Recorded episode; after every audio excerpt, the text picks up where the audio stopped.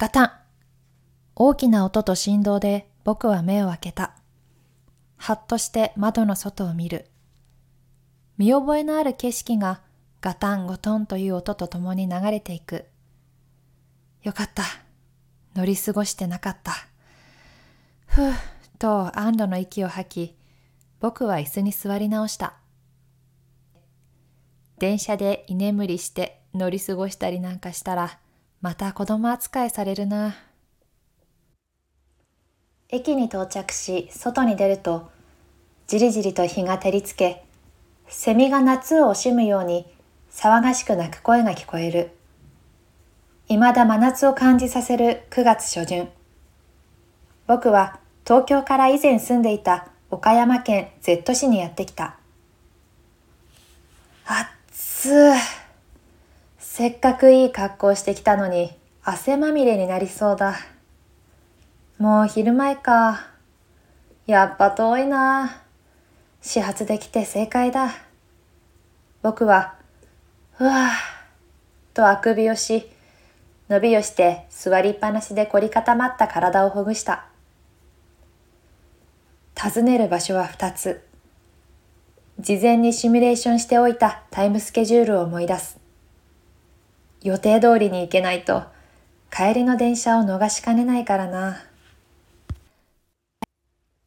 駅前で早めの昼食を済ませ、タクシーで最初の目的地に向かう。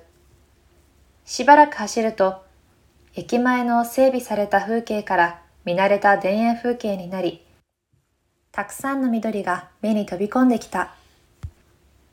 タクシーを降りて、僕はあるものを探すために、キョロキョロと周りを見渡しながら歩いた。うーん、どこだ？ここら辺かな？あ、あった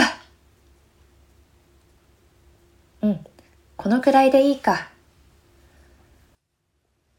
最初の用事を済ませ、次の目的地に徒歩で移動する。緑に囲まれた道をどんどん歩いていくと、コスモスが両脇に咲いている道に出た。さーっと風が吹き、木立を揺らす。木立を抜ける風はなんだか涼しく感じ、僕は深呼吸をした。もうすぐだ。時間も予定通り。見えた。ゆりさん、手紙ありがとう。会いに来たよ。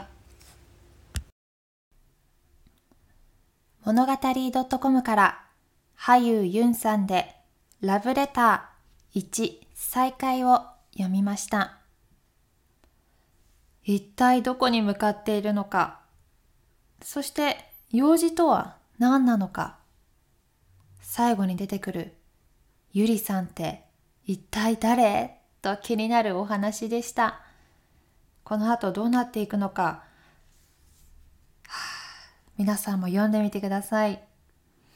まず最後に「ゆりさん手紙ありがとう会いに来たよ」というところが、まあ、私の名前もゆりなのでとてもドキッとするセリフでした。何？この人は誰なの？二人はどういう関係なの？というのがこれから気になるお話でしたね。次のお話は君の本心という題名なんですが、また近いうちに朗読させていただきたいなと思います。今日もお話聞いていただきありがとうございました。北にゆりでした。